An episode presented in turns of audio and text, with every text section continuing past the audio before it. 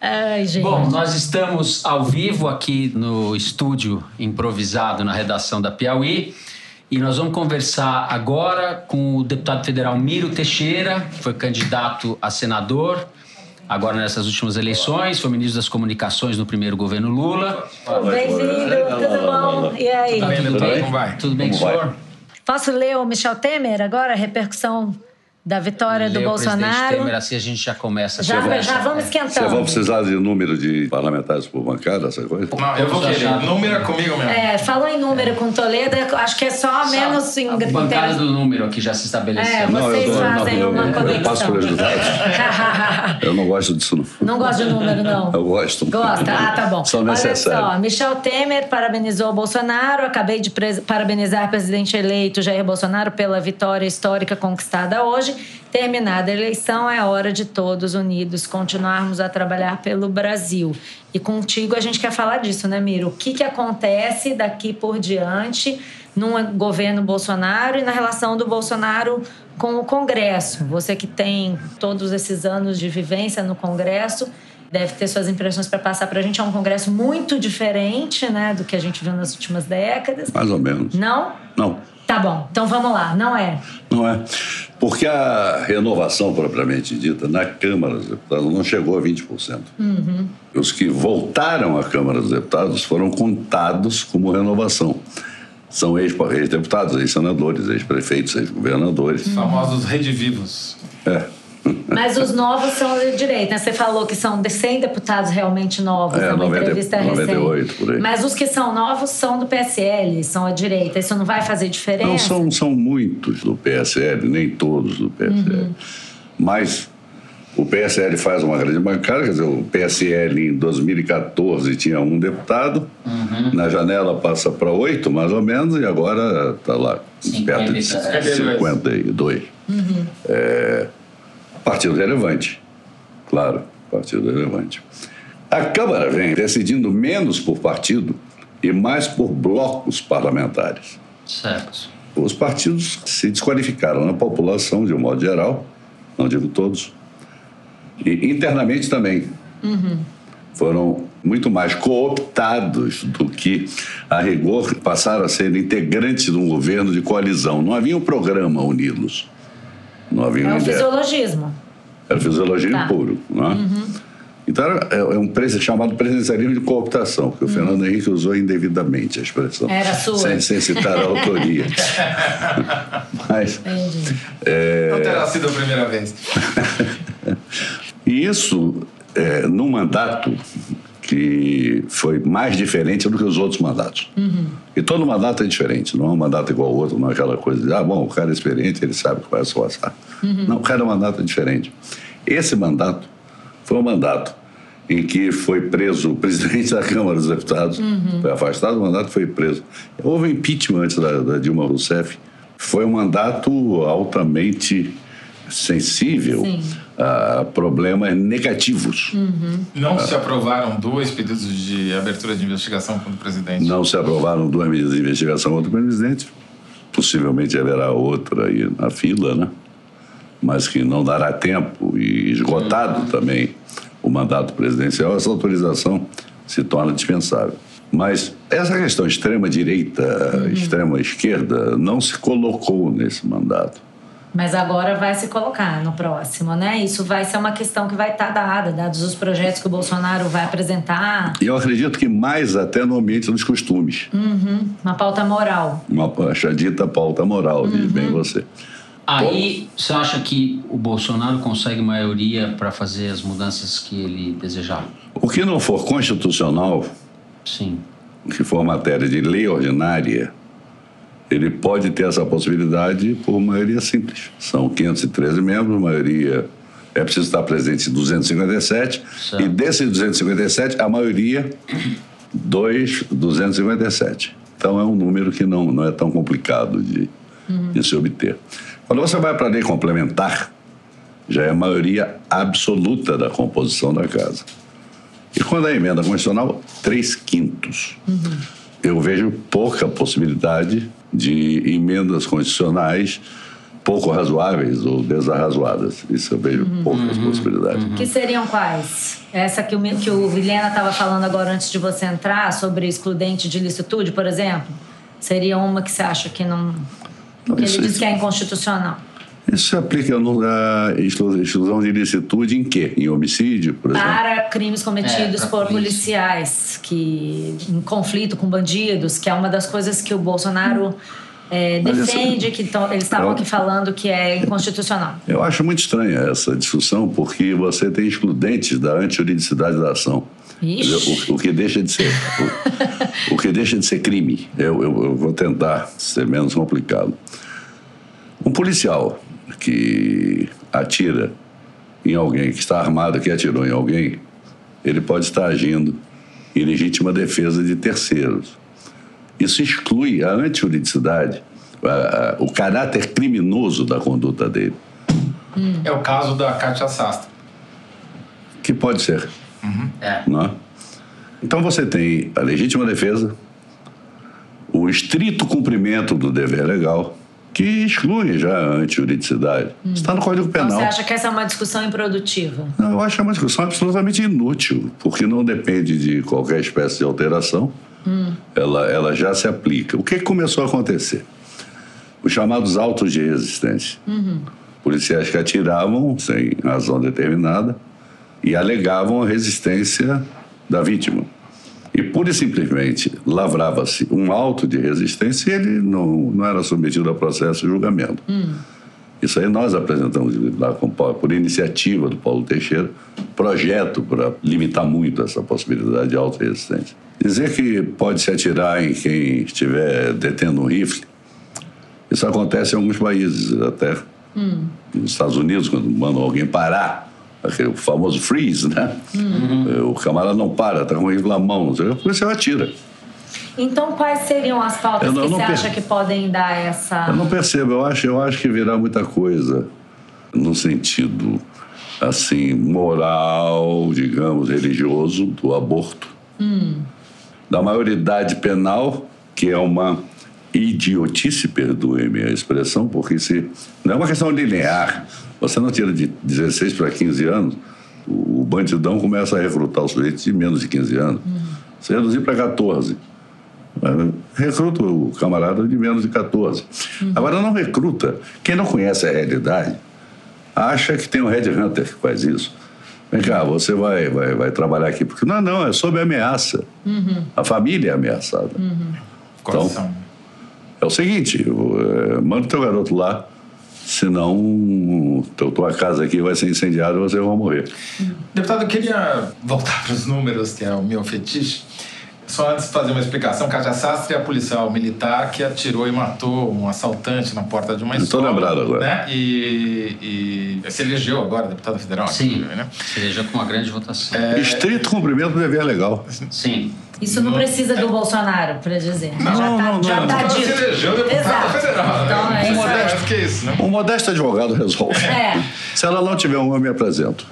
Agora, é, vamos pegar essa nova composição da Câmara que foi eleita, que é uma comissão meio maluca, né? Quer dizer, 30 partidos com representação, Isso. nenhum com mais do que 54 deputados, se não me engano, que é o caso do PT, que é o que elegeu a maior bancada, e vários deles presos na cláusula de barreira, inclusive a rede. O que, que sai disso? Obrigatoriamente, partidos que ficaram na cláusula de barreira vão se reorganizar, vão se juntar ou vão aderir a outros partidos? Que cenário o senhor está imaginando que vai se formar até antes da posse em fevereiro de 2019? A título de curiosidade, você confessou esse fetiche por números, é um estranho fetiche. É. O PSL É tinha. inofensivo, pelo menos. né? É solitário. o PSL tinha um deputado em 2014, eleito em 2014. Passou para oito deputados, bancada atual, na janela. Ele ganhou agora 44 deputados e ficou com 52. Será que prodígio? Fantástico, não é? um Enquanto você teve perdas, o PT perdeu 5, saiu de 61 para 56. O PSDB perdeu 20, não? Tô 49 para Não, 29. não, O PSDB tinha 54 em 2014, passou para 49 na bancada atual, perdeu 20, você tem razão, está com 29 deputados. Então você teve uma mexida nos partidos políticos, em primeiro lugar, antes de ter nos deputados. Por quê? Há uma diferença entre o momento da posse do presidente da República, 1 de janeiro, e a posse dos deputados, 1 de fevereiro. Os deputados somam posse, sessões preparatórias, eleição da mesa, dia 2. Aí começa a discussão para a composição das comissões. Isso toma de 15 a 20 dias. Eu não sei quando vai cair o carnaval, tem que olhar. Uhum. É, a rigor, você vai ter congresso a partir de 15 de março Uhum. Tudo isso. tudo isso. Eu não- e repito, não sei quando cai o carnaval. Vamos apelar pro seu fetiche. Vamos lá. Vamos pra- ver o Você já tinha me dado a calendário. dica, eu não tinha entendido. Eu sou meio lento. né? Vamos ver o carnaval aqui. não é? Então você vai ter um período em que o Jair Bolsonaro terá a oportunidade, sim, de editar a medida provisória. 5 de março.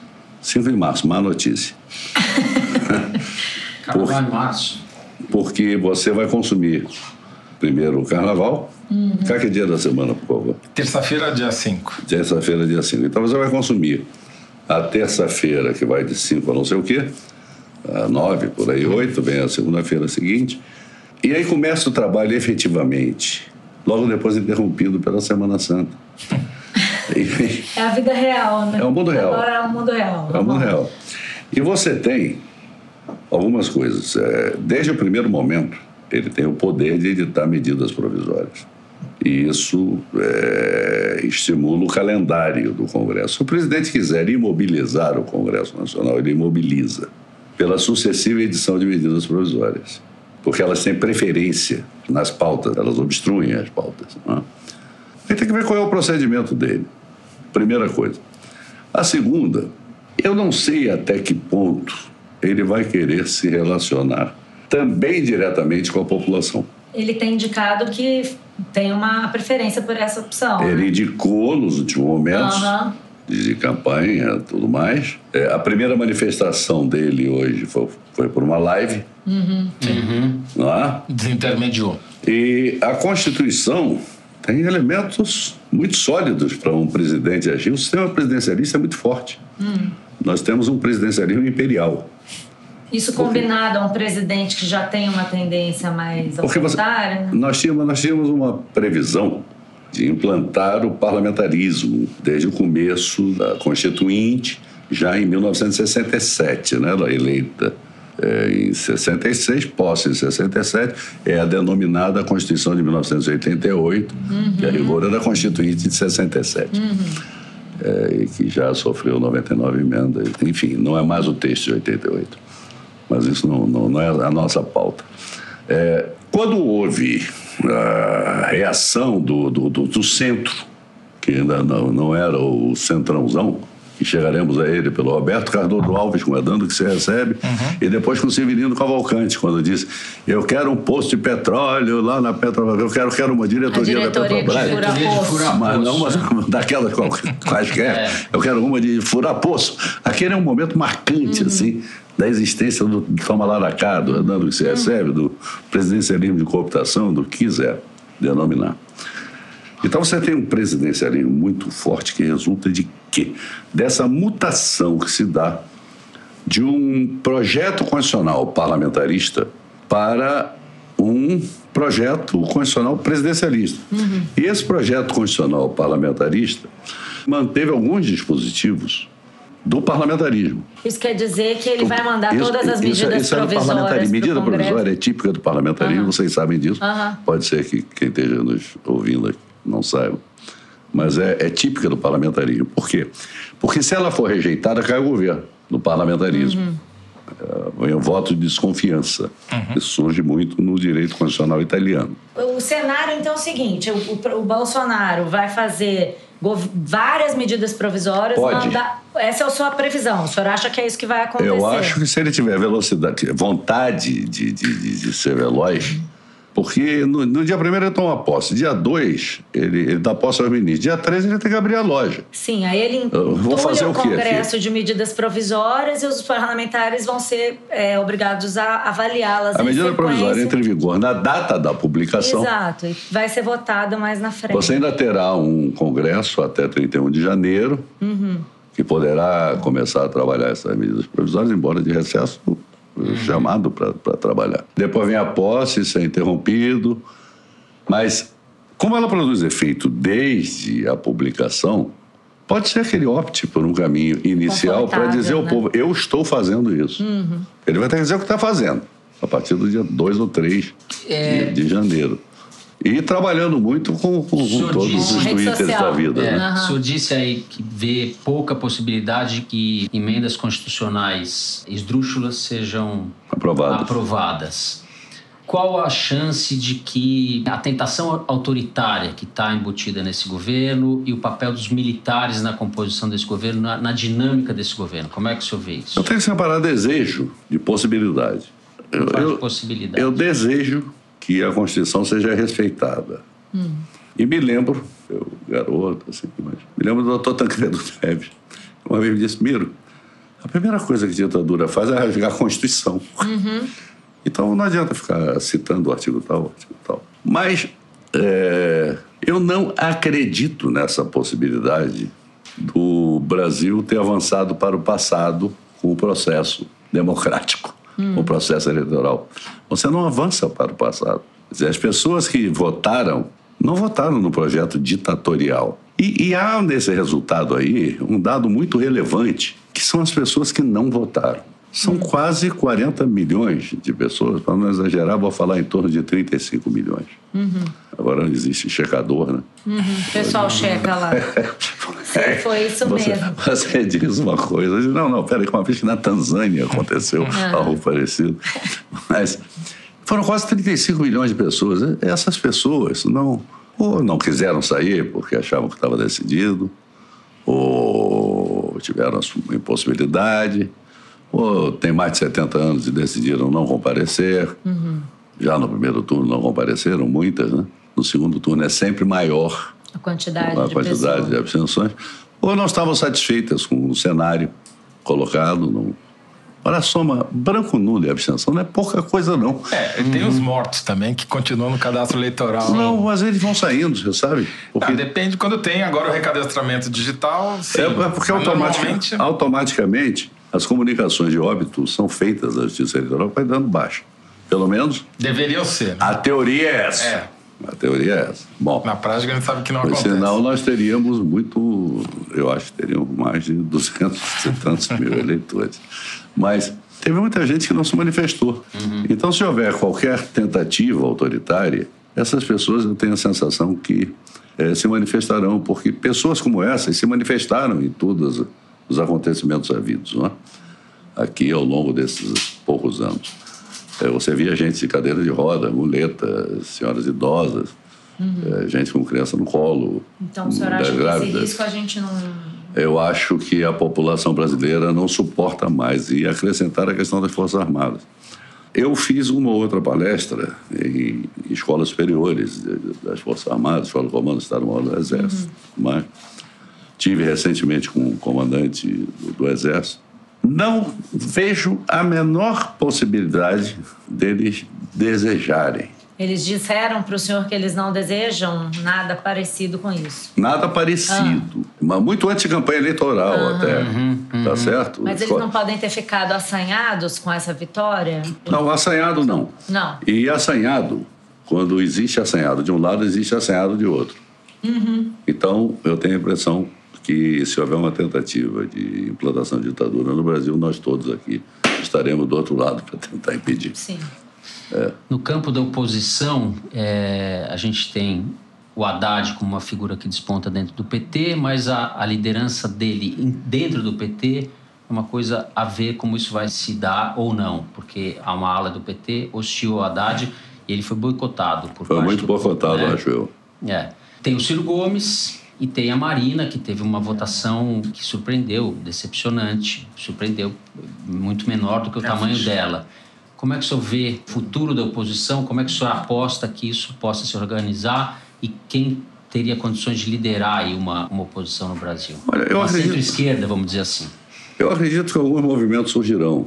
Quer dizer, o Roberto Freire estava fazendo uma tentativa de, de conversas políticas, por exemplo, que foi muito noticiado como fusão de partidos. né?